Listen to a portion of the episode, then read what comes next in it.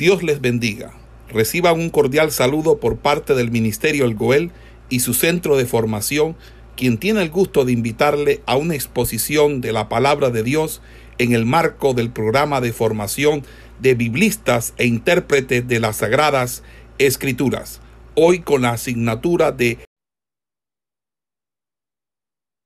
Bien, Dios le bendiga y Dios le guarde. Bienvenido a esta Universidad El Estamos en el día de hoy en la asignatura del libro poético eh, y vamos a la lección número 6, donde estaremos hablando del segundo libro de Salmos, que viene desde el capítulo 42 hasta el capítulo 72.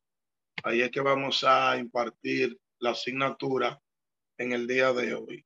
Libro segundo de Salmo, del capítulo 42 hasta el capítulo 72. Eh, los salmos eh, de este segundo libro son atribuidos a varios autores. Número uno, a los hijos de Coré, que eran músicos en el templo. Y tenemos del Salmo capítulo 42 al 49. Son atribuidos a Coré. Otro autor que tenemos de estos salmos es Asaf, que Asaf era fundador de otro grupo de, de personas o levitas que cumplían diversas funciones dentro de lo que es el templo. En este caso tenemos el Salmo capítulo 50, Salmo capítulo 73, también le pertenece a Asaf, pero ya corresponde al libro tercero de Salmos. De manera que este Salmo capítulo 50 le pertenece a Asaf. Ahí tenemos a David, otro autor eh, de, algunos salmos de este segundo libro, eh, citando el Salmo 51 al 65 eh, y el Salmo 68 al 70, que son de autoría davídica. hablamos de autoría davídica, o la palabra davídica, nos estamos refiriendo a David. Ahí tenemos a Salomón, que el capítulo 72 de Salmo eh, tiene esta autoría que lo escribió Salomón. Y hay algunos salmos que podríamos decir que son anónimos. En este caso, el capítulo 66, el 67 y el 71 un salmo de carácter anónimo. Dentro de la clasificación de los salmos de este segundo libro, podemos clasificar los salmos como los salmos mesiánicos, el 45 y el 72. O sea que hablan del Mesías y tienen profecía acerca de lo que va a pasar Cristo. Algunos lo llaman también salmos proféticos. Pero como las profecías se refieren al Mesías, se le denominan salmos mesiánicos. Otro tipo de salmos tenemos eh, lo que son oraciones y súplicas eh, por ayuda o por defensa o por liberación.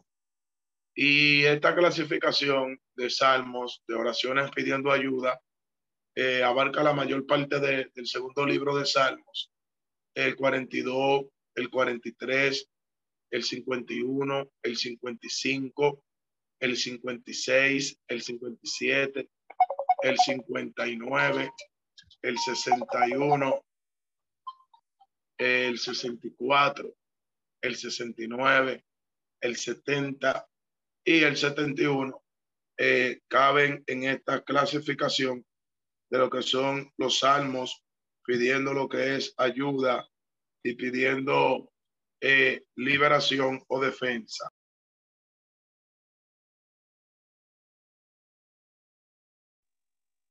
Entonces, otra clasificación de los salmos eh, que nosotros tenemos son los salmos que pertenecen a un discurso didáctico, es decir, que tienen que ver con proverbios, parábolas, con enigma. También lo tenemos aquí en, este segundo libro de Salmos. Tenemos el Salmo 49, que es uno de ellos. Eh, también tenemos el Salmo 65, que dentro de la clasificación de los salmos es un salmo de acción de gracia. Un salmo de acción de gracia por el tiempo de la cosecha. Entonces, dentro de estos salmos eh, que hemos citado, encontramos salmos mesiánicos, encontramos salmos de súplica pidiendo ayuda, encontramos salmos de acción de gracia, encontramos salmos eh, didácticos que tienen que ver con proverbios, con enigma. Eh, es decir, que dentro de la clasificación de este segundo libro de los salmos, encontramos esta clasificación. En contraste con el primer libro de Salmo, que va desde el capítulo 1 al capítulo 41, o en comparación al primer libro de Salmo, recuerden que enseñamos que este primer libro de Salmo eh, aparecía la palabra Yahvé o Jehová 272 veces y la palabra Dios o Elohim solamente aparecía 15 veces en el primer libro de Salmo. En este segundo libro de Salmo, haciendo esa misma numeración, aparece la palabra Elohim 164 veces, o sea, la palabra Dios, y la palabra Yahvé solamente aparece 30 veces. O sea, este segundo libro de Salmo es contrario o es contraproducente al primer libro, ya que la palabra Yahvé o Jehová se pronuncia más veces en el primer libro y la palabra Elohim se pronuncia menos veces. Aquí, en este segundo libro, le da más prioridad a la palabra Elohim eh, con una mención de 164 veces y la palabra Yahvé solamente se menciona 30 veces. Eh, esta es una argumentación a lo que son este segundo libro de Sal. Como siempre lo hacemos, vamos a, a ir explicando no todos los salmos de este segundo libro, pero vamos a ir abarcando eh, algunos salmos, lo que consideramos más importante, para ir haciendo un análisis exhaustivo de lo que son estos salmos. El capítulo 42, siendo el primer salmo de este segundo libro eh, de los salmos o segunda división, por así decirlo, y el capítulo 43 son dos salmos que están vinculados, que están conectados. Son salmos que aunque lo tengamos en números diferentes o lo tengamos apartado, son salmos que tienen la misma connotación y la intención de estos salmos son salmos por la casa de Dios. Salmos por la casa de Dios. Entonces, estos dos salmos eh, comparten el mismo tema y la misma estructura. Por así decirlo, podríamos decir que son lo mismo o una secuencia de poemas. Entonces, se encuentran íntimamente relacionados eh, porque se cree que el salmista, el que lo escribió, está exiliado en el norte y está lejos de la casa de Dios, está lejos del templo, y el salmo que, que él da lo hace con relación a la casa de Dios.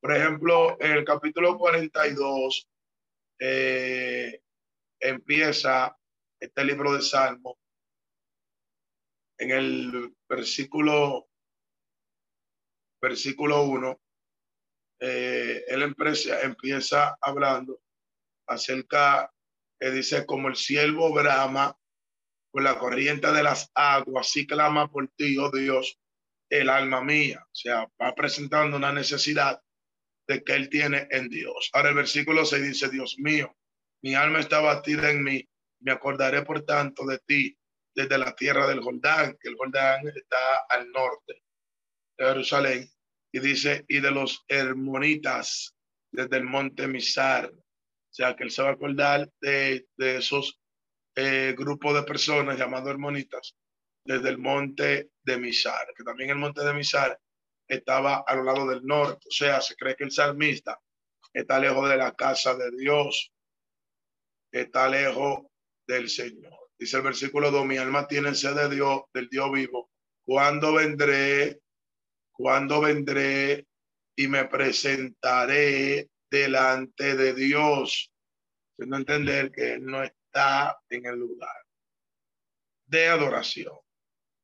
Y este Salmo capítulo 42, notamos que Él está rodeado de personas paganas que se burlan de Él, porque en el versículo 3, Él dice que muchos se burlan de Él y le preguntan, ¿dónde está tu Dios? Entonces es un salmo de nostalgia por no estar en la casa de Dios, no estar en sus atrios. Entonces, eh, no solamente la casa de Dios, sino la presencia.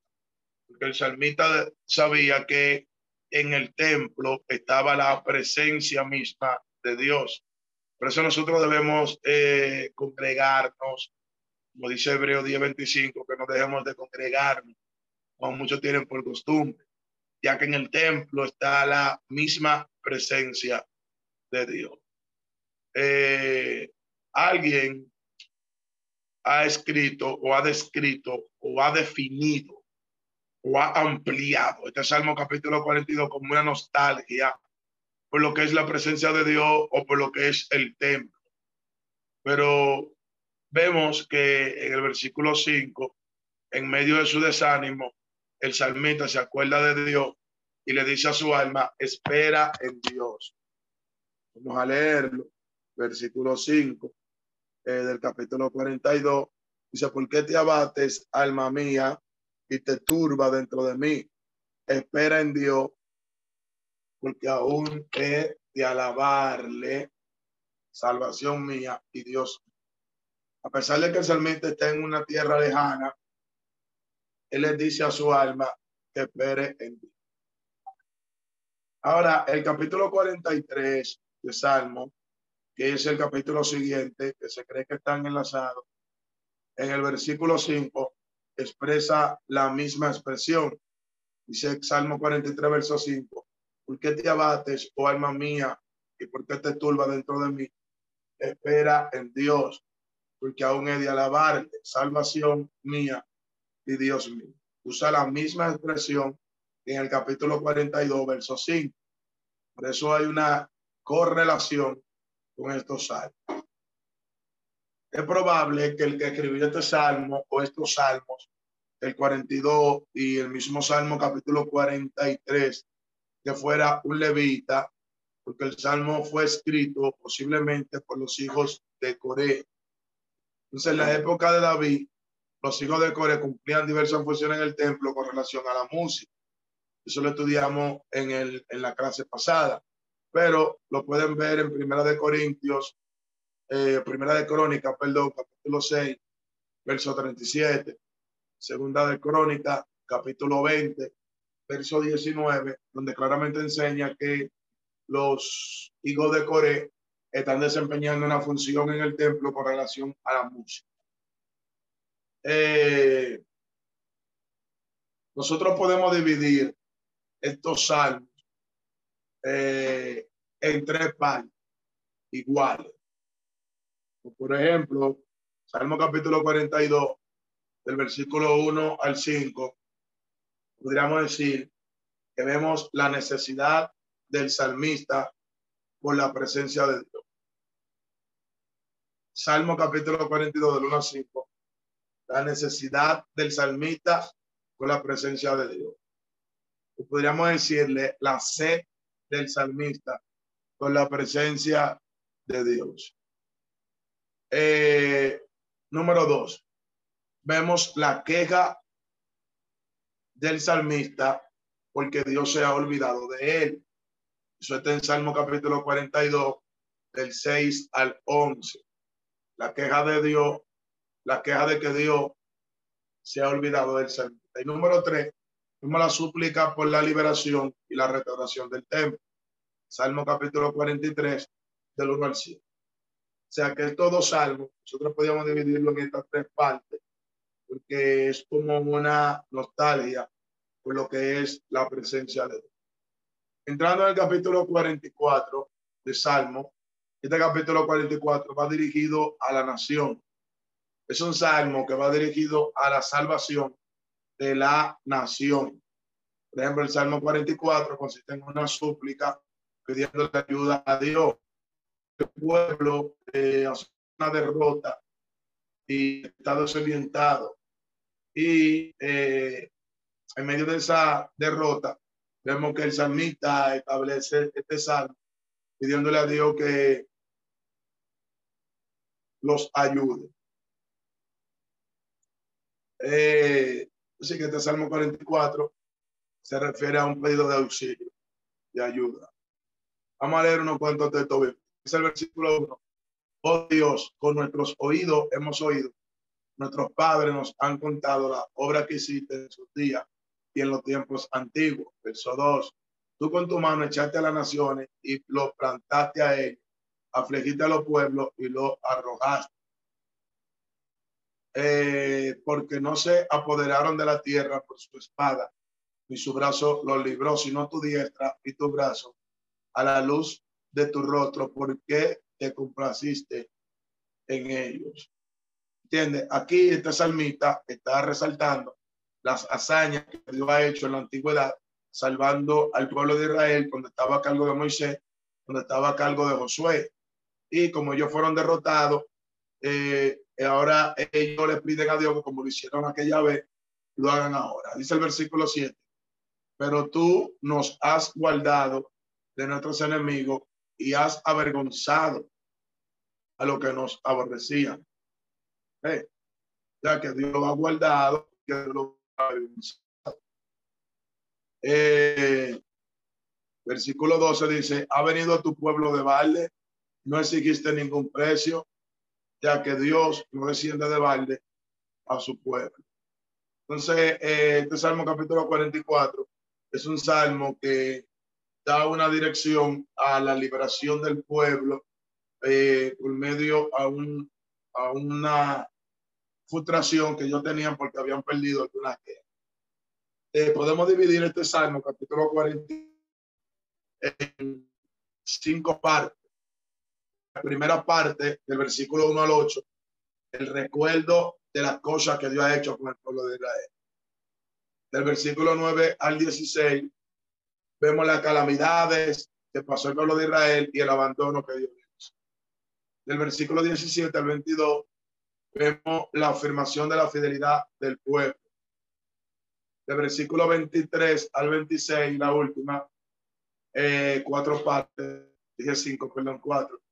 Un pedido de auxilio a Dios.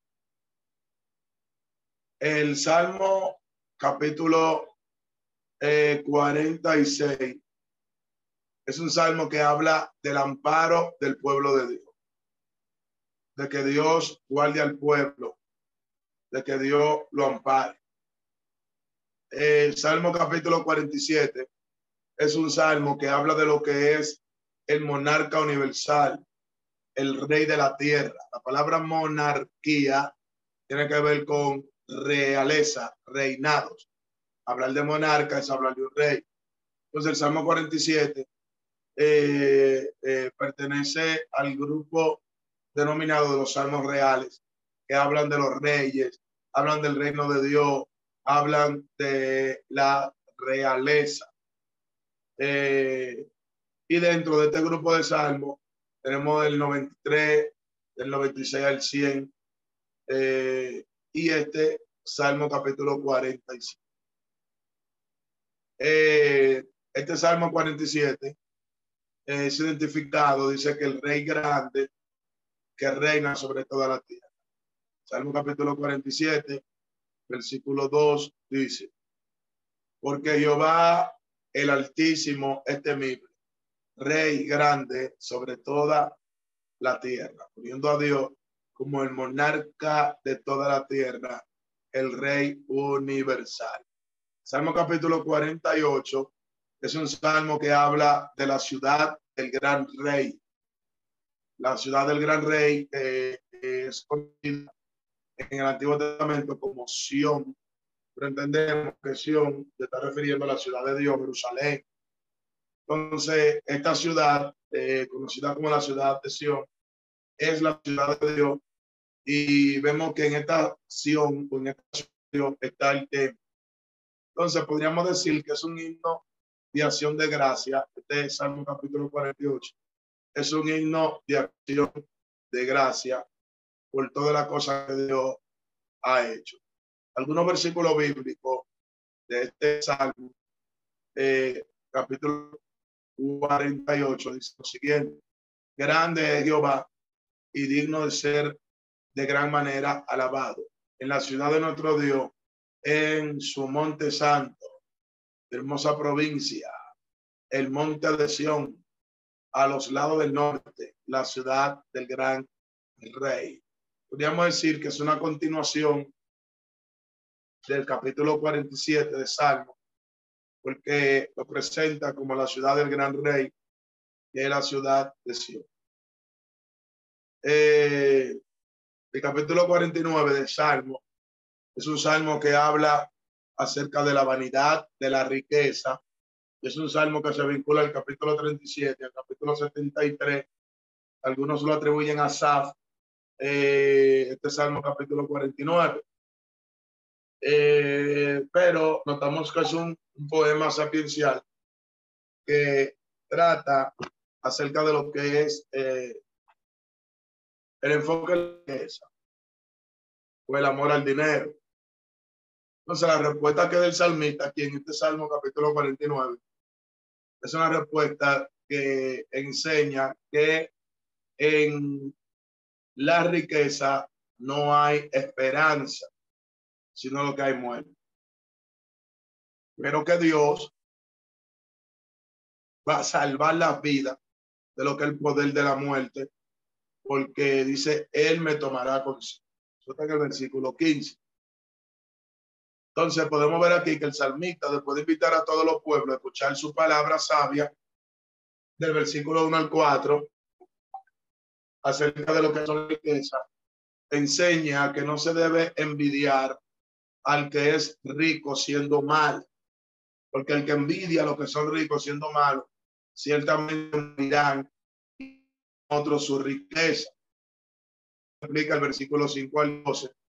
Eh, enseña y da un contraste en lo que es la muerte del malo y la vida del bueno. O sea, eh, hablando de las vanidades de las riquezas.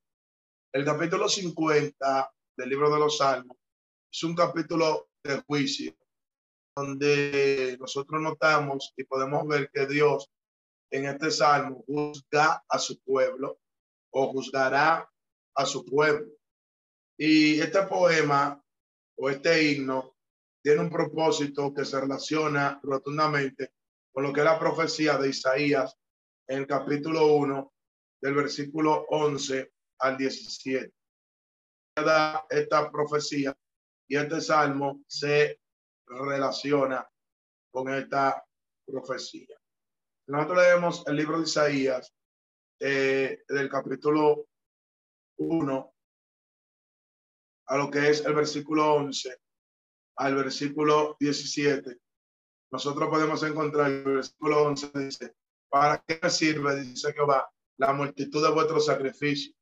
Hastiado estoy de holocausto de carnero, el cebo de animales gordos. No quiero sangre de buey, no quiero oveja, no quiero macho cabrío. ¿Qué demanda Jehová de vuestra mano? Venir ante mi presencia. Limpiado, la, quitar vuestro pecado, quitar vuestra iniquidad. Vemos que este Salmo capítulo 50 es un contraste a esta misma eh, profecía, donde Dios está aludiendo al pueblo que por la multitud de sus ofrendas no te van a hacer más. Por ejemplo, Salmo 50, de manera, verso 7 dice, Oye, pueblo mío, y hablaré, escucha Israel, y testificaré contra ti. Yo soy Dios el tuyo. No te reprenderé por tus sacrificios, ni por los autos que están continuamente delante de mí. No tomaré de tu casa becerro, mi macho cabrío de tus abrigos, porque mía es toda bestia del los millares de animales en los collados. O sea, Dios le está diciendo a ellos en el Salmo 50 que no le interesan esos sacrificios siempre y cuando ellos eh, no se limpien de corazón. O sea que prácticamente es lo mismo que está hablando lo que es el Salmo. Eh, el capítulo 51 de salmo. Es un salmo de arrepentimiento y es un salmo profundo acerca de lo que es David cuando peca. Se cree que la comparación de este salmo es por el adulterio que David comete. Cuando él peca con Becabé y mata en este momento, cuando es reprendido por el profeta Natán, es que él da este salmo. Eh, esta historia está en segundo de Samuel, capítulo 12, del versículo 1 al 15. Y es un salmo profundo, un salmo de arrepentimiento. El Salmo 51 eh, presenta un poema acerca de una revelación clara de lo que David y su relación con Dios, que en un momento fue deteriorada por el pecado de adulterio.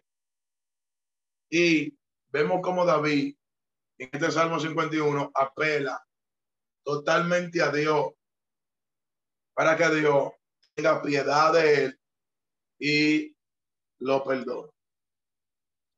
En este Salmo nosotros vemos eh, que David empieza hablando, en el capítulo 51, y empieza diciendo, ten piedad de mí, oh Dios, conforme a tu misericordia y conforme a la multitud de tus piedades, borra mi rebelión. Entonces, note los sinónimos usados aquí que impulsa a perdonar piedad, misericordia, eh, tiene que ver con amor, Piedad tiene que ver con compasión.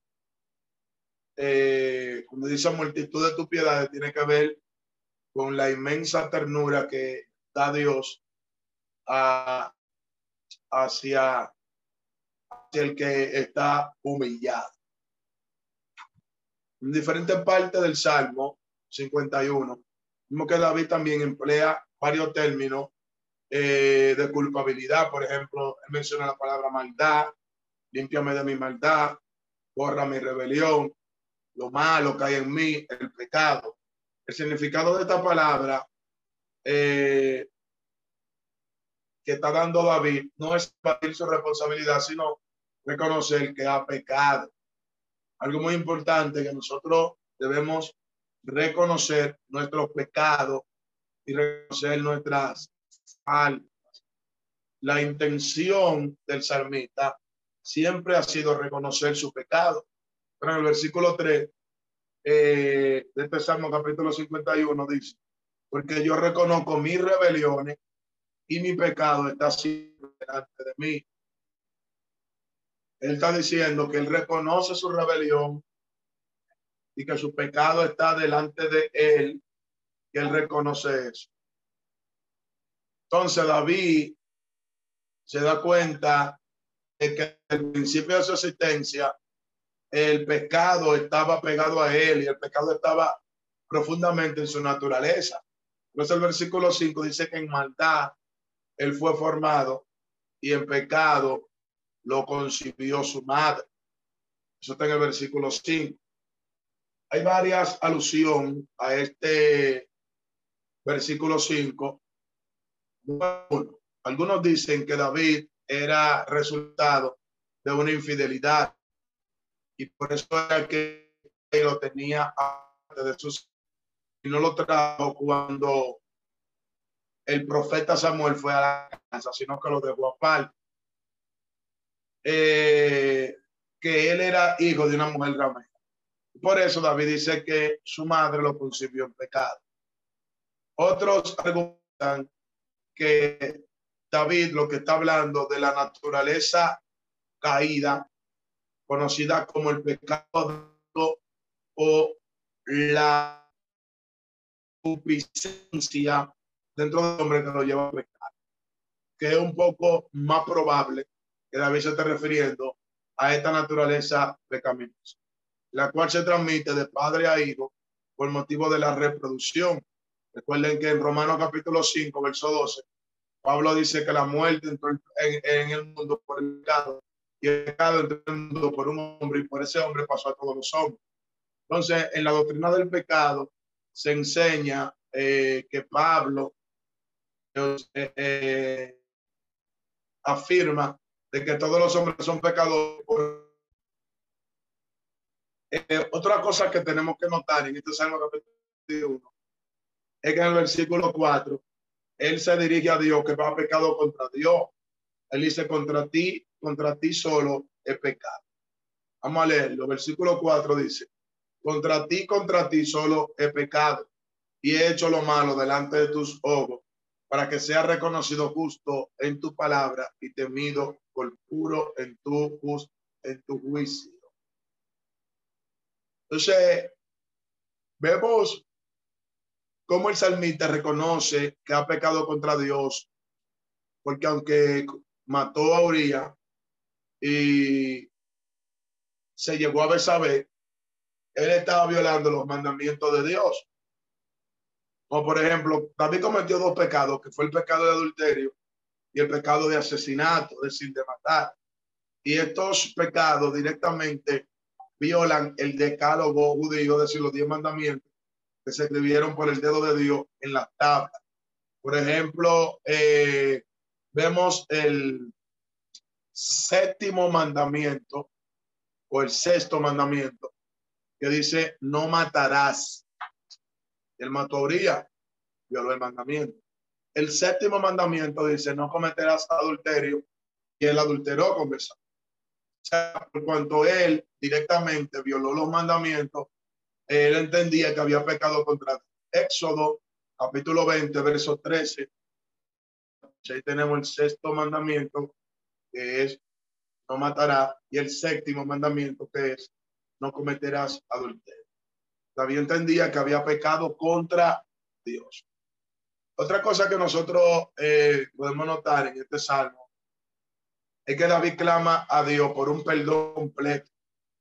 Por ejemplo, él le dice en el versículo 9, borra maldades, esconda tu rostro de mis pecados. Está pidiendo a Dios que borre su pecado. Eh, dice el versículo 9, esconde tu rostro de mi pecado y todas mis maldades.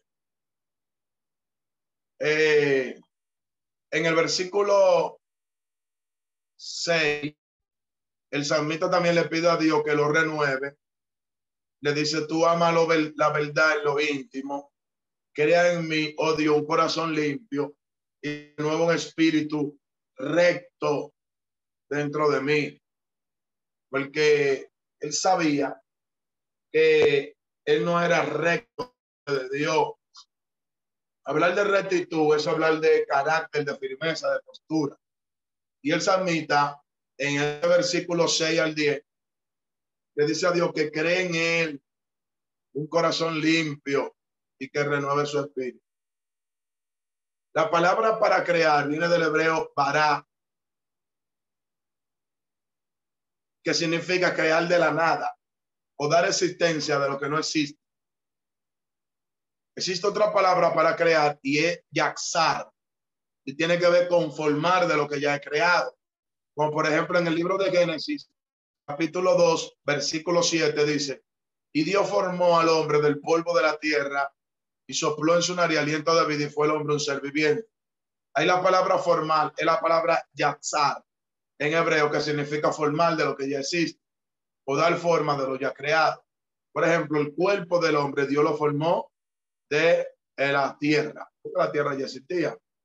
En ese capítulo 2, versículo 20 eh, y 22, 21 y 22, dice que Dios hizo caer a Adán en un sueño profundo y sacó de su costado una costilla y cerró la carne en su lugar. Y dice que de la costilla que Dios sacó del hombre, formó la mujer. Ahí la palabra formó la mujer viene de la palabra yatzar, porque de lo que de la costilla, Dios creó la mujer. Pero el término crear en Génesis capítulo 1, verso 1, que dice, en el principio creó Dios los cielos y la tierra. Y la palabra creó viene de la palabra bará, que significa dar forma de la nada. Génesis capítulo 1, verso 21, dice, y creó Dios los grandes monstruos marinos. Ahí es la palabra que que significa crear de la nada, dar existencia de lo que no existe. Entonces, aquí en el versículo 6, cuando él dice, crea en mí un corazón limpio, el verbo que aparece es para, es decir, dar existencia de algo nuevo, dar existencia de algo que no existe. Entonces, solo Dios puede cambiar el corazón malo de un por un corazón bueno. En diferentes partes de la Biblia encontramos esta expresión, como por ejemplo en Jeremías capítulo 31, del 33 al 34, habla de que Dios cambiara el corazón del pueblo. En Ezequiel capítulo 36, verso 26 al 27, dice que Dios le dará un corazón de carne y quitará el corazón de piedra, un nuevo corazón. En cuanto al espíritu recto, eh, David reconoce que para él no volver a caer, para él no tener una recaída, Dios tiene que renovar el espíritu dentro de él. Eh, la nueva versión internacional dice, pon en mí un espíritu obediente. Eh, la Biblia Dios habla hoy, dice, pon en mí un espíritu firme y constante. La Reina Valera 1960, en su defecto, la que nosotros usamos, dice, pon en mí un espíritu recto. Eh, es bueno comparar siempre las versiones de Biblia para saber lo se refieren algunos textos bíblicos.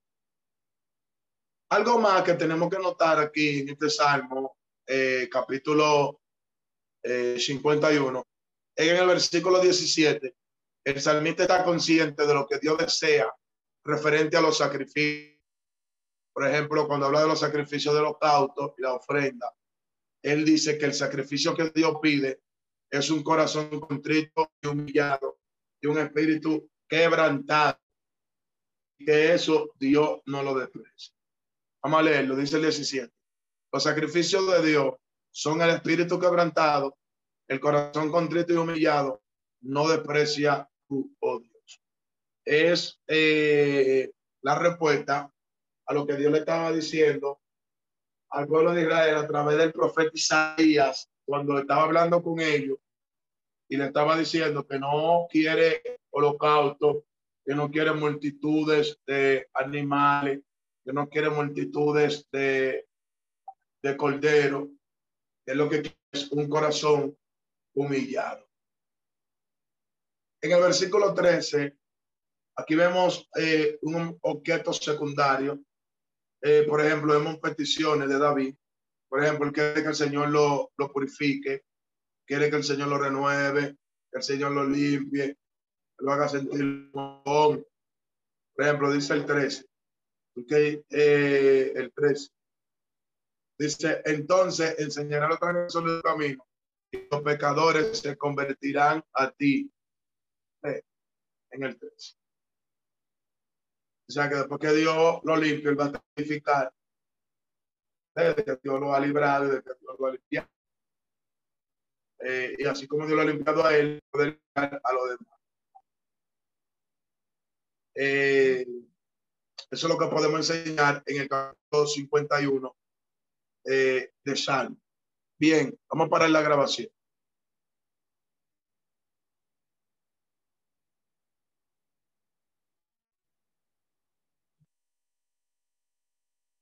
puede colaborar ahí la hermana Jacqueline.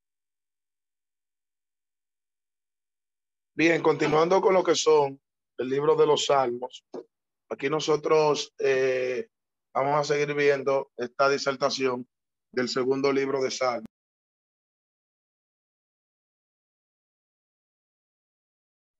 Bien, entonces, todo segundo libro de Salmos eh, Vemos también otros salmos que tienen alguna relevancia de suma importancia, como por ejemplo el salmo, vamos a ver el, el salmo 53, que es un salmo que habla de la perversión del hombre. Y este salmo, una composición prácticamente del Salmo 14 o una repetición. Eh, algunos dicen que el Salmo 14 y el Salmo 53 es el mismo salmo y fue escrito por el mismo salmista, eh, porque prácticamente dicen lo mismo, eh, salvo por unas pocas variantes, como por ejemplo el, el Salmo 53 emplea la palabra Elohim en vez de Jehová. Salmo 14 emplea la palabra Jehová o Yahvé el Salmo 53 emplea la palabra Elohim, es decir, Dios. Entonces, el Salmo 53, eh, por así decirlo, es una repetición del Salmo capítulo 14. El Salmo 53 dice, dice el necio en su corazón, no hay Dios. Se ha corrompido, hicieron obras abominables, no hay quien haga lo bueno. Entonces, habla de la perversión del hombre. Este es el Salmo capítulo 53. El Salmo 55 es un poema por una plegaria de ayuda. Un poema o un himno de una plegaria de ayuda. Recuerden que los salmos son oraciones y también son himnos. O sea, aquí es como una oración cantada pidiendo ayuda. El salmista está amenazado eh, por una conspiración en Jerusalén, la cual está encabezada, por así decirlo, por un amigo de él, sea alguien de confianza. Entonces, este Salmo capítulo 55 es un salmo de pedir ayuda. Eh, por ejemplo, versículo 3 dice, a causa de la voz del enemigo, por la opresión del impío, porque sobre mí echaron iniquidad y con furor me persigue. Mi corazón está dolido dentro de mí y terror de muerte me han caído. Esas son las expresiones de David. Verso 6. ¿Quién me diera ala como de paloma? Volaría yo y descansaría. Verso 7. Ciertamente lejos huiría, moriría en el. Verso 8. Me apresuraría a escapar del viento apresuroso o del viento solano o del viento borracoso y de la tempestad. Pero en el 9 le dice a Dios que lo destruya. Es una plegaria pidiendo a Dios que lo liberte, que lo ayude. Entonces, aquí vemos en este Salmo, eh, capítulo 55, una plegaria de ayuda. El Salmo capítulo 56 vemos una oración de confianza, una oración de confianza. Y en este Salmo capítulo 56 se repite varias veces la expresión que estoy confiado en Dios. Confiado en Dios. Este Salmo capítulo 56 podemos dividirlo en tres partes. Del versículo 1 al 4 vemos que el salmista pide la liberación del enemigo. Del versículo 5 al 11, vemos las maquinaciones de los enemigos del salmista. Y del versículo 12 al 13, vemos que él hace sus pactos a Dios y lo alaba. Hace sus pactos a Dios y lo alaba, lo exalta. Entonces, amado, eh, aquí nosotros podemos notar y aquí nosotros podemos ver eh, cómo el salmista está expresando en este Salmo 56. Este salmo es atribuido a David y en el versículo 3 vemos que se atribuye el temor que tiene David, que es vencido por la confianza que tiene en Dios. Por ejemplo, el 56 dice, ten misericordia de mí, oh Dios, porque me devoraría el hombre, me oprimen combatiéndome cada día. Dice el 3, en el día que temo, yo en ti confío. Diciendo aquí que cuando tiene temor, él encuentra su confianza en Dios. En el versículo 4 al 11, él dice, en Dios he confiado, no temeré lo que me puede hacer el hombre. Eh, más para abajo, él dice que ni la muerte ni la vida, Pablo, perdón, Pablo dice que ni la muerte ni la vida lo separará del amor de Cristo ni ninguna cosa. Pablo soltando a que no podemos temer. Pero el salmista aquí, eh, más para abajo, en el capítulo 56, está expresando que su confianza está en Dios y que él no va a temer y si tiene miedo, eh, entraría en confianza en el Señor. El capítulo 57 de Salmo es una plegaria pidiendo ayuda eh, por los perseguidores. Capítulo 58 de Salmo es un salmo hablando de los jueces injustos. Capítulo 59 es un salmo que habla de los impíos. Entonces note que todos estos salmos son una conjugación de salmos relacionados. El 57, una oración pidiendo ser libertado de los enemigos. El 58, una oración contra los jueces injustos. El 59, una oración contra los impíos. Eh, son salmos pidiéndole a Dios que los libre de los enemigos. Y estos salmos están relacionados. Como por ejemplo el capítulo 59 de Salmo, en el versículo 11, aparece la expresión no lo mates. Puede interpretarse de la siguiente manera. El salmista pide a Jehová que destruya a los enemigos, pero que no lo mate, solamente que le dé una lección, o solamente que le dé un golpe, o solamente que lo, le meta miedo, pero que no lo mate. Si aquí el salmista está revelando lo que es la misericordia de Dios sobre sus contemporáneos, humanos. Señor, levántate contra ellos que ellos buscan mi vida, pero no lo mates.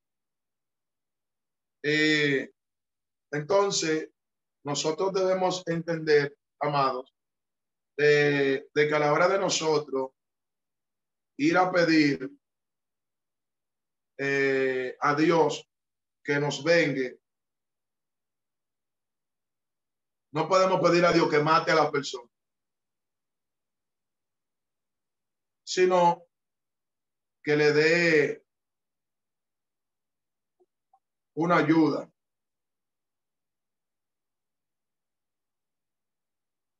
No matándolo, sino dándole un golpe. Por eso la expresión, no lo mate.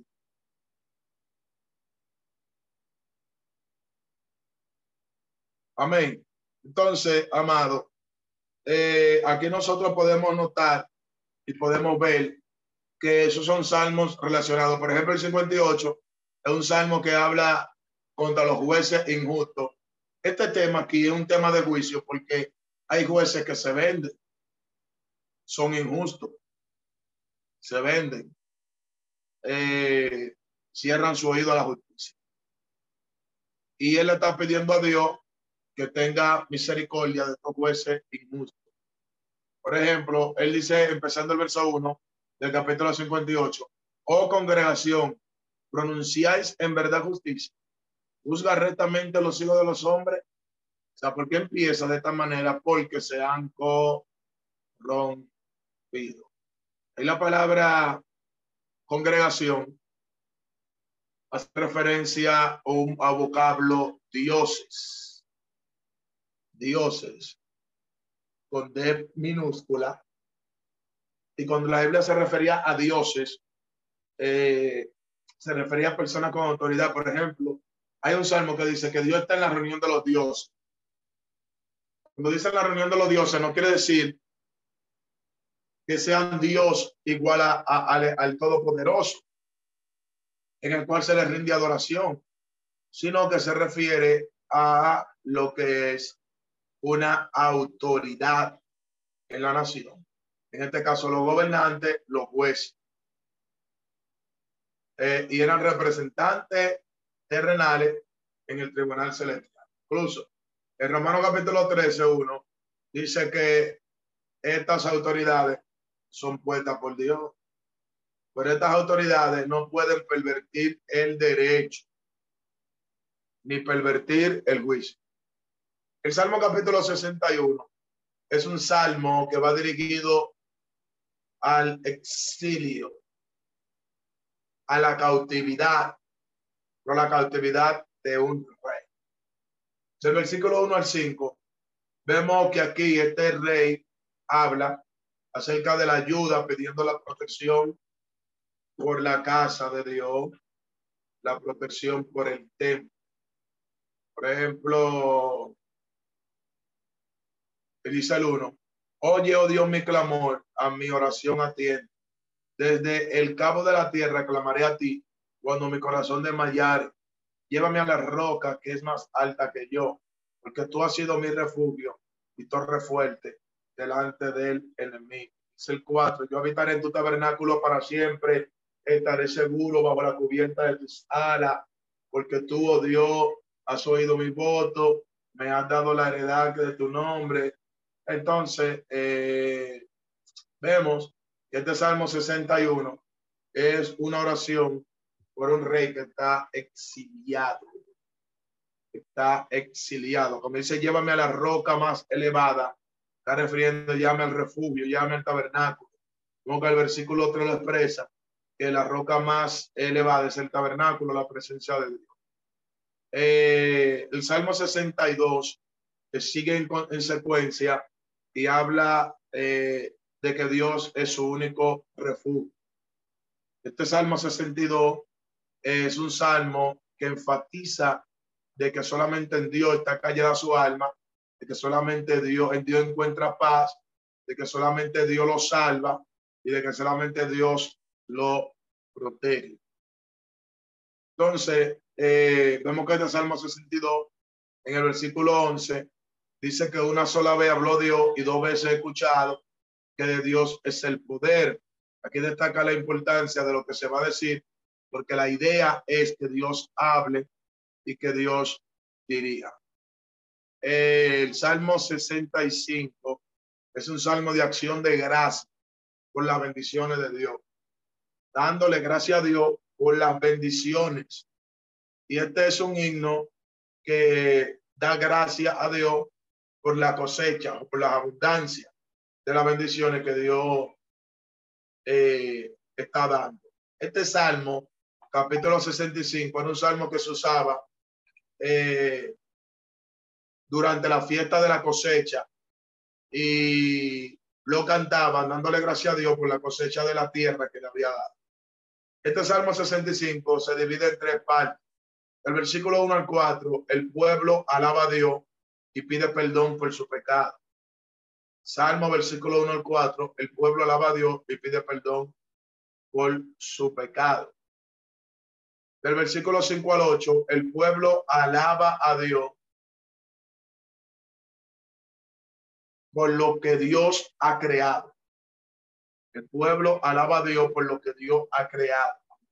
Es decir, la creación. Y del versículo 9 al 13, vemos que el pueblo alaba a Dios y le agradece por la lluvia que hacen que los frutos produzcan.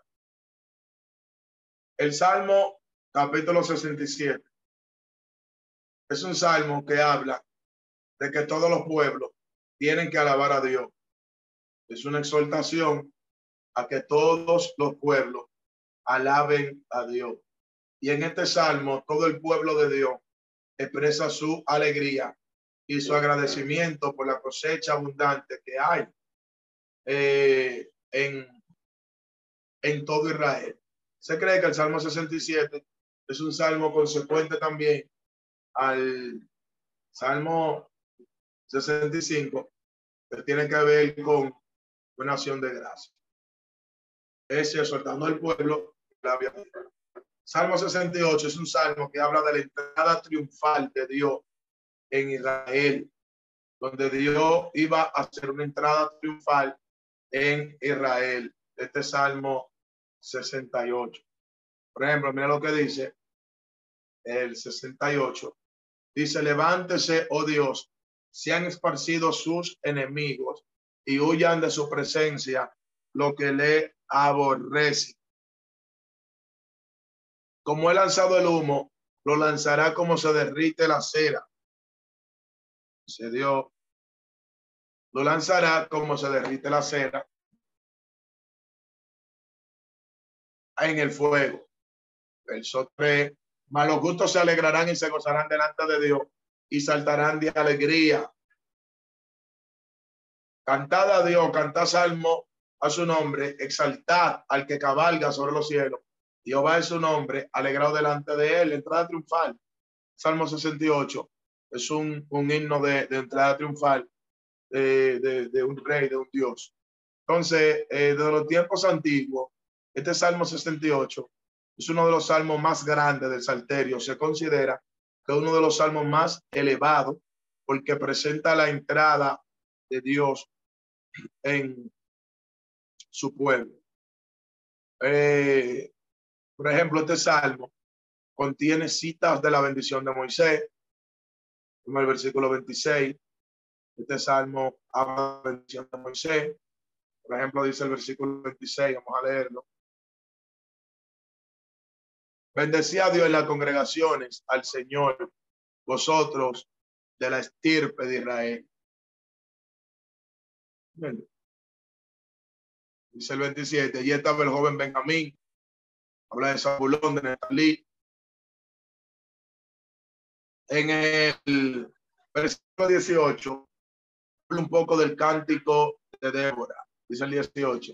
Subiste a lo, alto, a lo alto y cautivaste la cautividad, tomaste dones para los hombres y también para los rebeldes, porque para que habite entre ellos va Dios esto un poco del cántico de Débora y hay una expresión similar en el cántico eh, de Débora en el libro de jueces capítulo 5 verso 12. Ahora, esto lo cita también Pablo en el libro de Efesios capítulo 4 verso 8. Bueno, se de la fecha de composición de este salmo, capítulo 68. Algunos lo atribuyen a David, eh, pero tiene mención a Moisés, mención a Débora, algunos creen que se compuso David eh, cuando David trajo el arca, pero son hipótesis. Eh, lo que sí nosotros podemos notar es que este Salmo capítulo 68, la palabra que pronuncia Moisés, cada vez que ponía en marcha el arca del pacto. Por ejemplo, en el versículo 1 de este Salmo 68 dice, levántese Dios se han esparcido sus enemigos y de su presencia lo que los aborrece. Cada vez que se llama el arca del pacto, era pronunciada esta palabra. Eso está en número capítulo 10, versículo 35. Lo vamos a leer para comparar el versículo 1. Número capítulo 10, versículo 35 dice, cuando el arca se movía, Moisés decía, levántate, oh Jehová, y sean dispersados tus enemigos y huyan de tu presencia lo que te aborrece. Algunos atribuyen este salmo a Moisés por cómo comienza, por cómo Moisés decía cuando movían el alta. Eh, pero no tenemos una estabilidad fiable de quién lo escribió. Solamente son eh, posiciones. Eh, Luego vemos este Salmo 18, eh, luego que presenta palabra en el versículo 1, describe la proclamación de derrota de los malos y la exaltación de los justos. Porque Dios a su pueblo. Capítulo 69 de Salmo es, un salmo que es un grito de angustia. Este himno este salmo dice que Dios tenga misericordia y que lo defienda de los numerosos enemigos que conspiran contra él. En el versículo 26 del Salmo capítulo 69 dice que ellos lo han afligido, que ellos lo han afligido y que ellos conspiran contra él. Eh, en el versículo 5, él se siente en peligro de muerte a causa de una enfermedad posiblemente el salmista. En el versículo 29, el salmista acusado y perseguido injustamente y abandonado hasta por sus amigos. En el versículo 8, el salmista le pide a Dios que lo proteja de sus enemigos. En los versículos 27 y 28 termina un verso y habla de los pobres y pone fin pidiendo a la restauración de Judá. El capítulo 70 del libro de los Salmos es un salmo pidiendo una súplica de socorro. Y este salmo es una repetición de lo que dice el Salmo 40 del 13 al 17. Por ejemplo, vamos a comparar Salmo capítulo 70.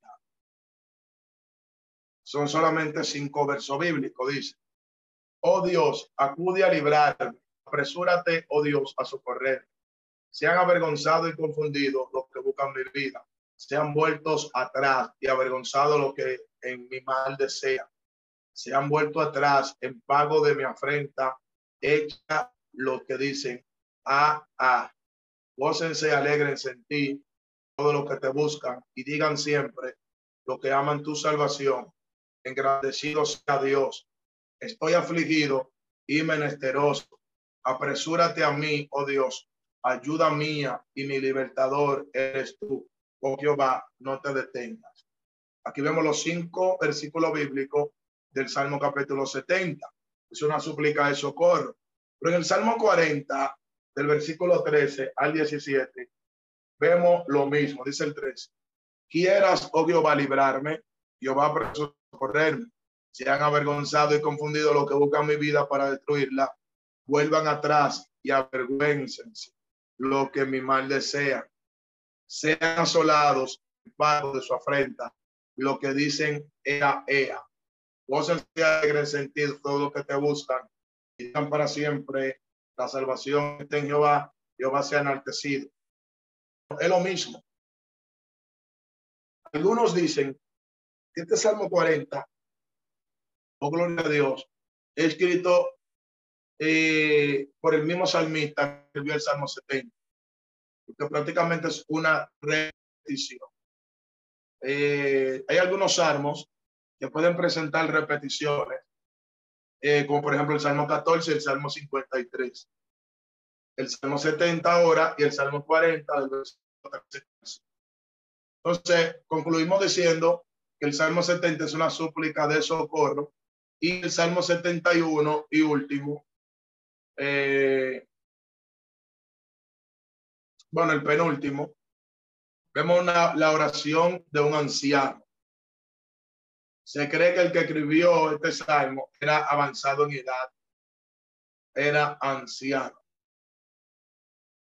Y el 72, el último salmo, es un salmo que habla del rey Mesías, un salmo mesiánico.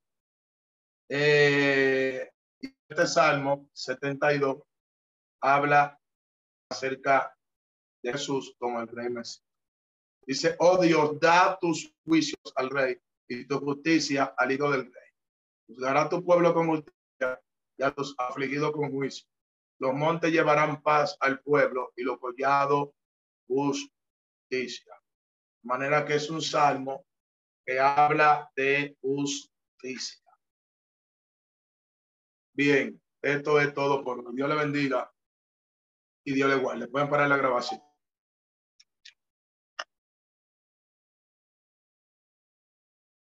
Ana Jacqueline me puede colaborar parando la grabación.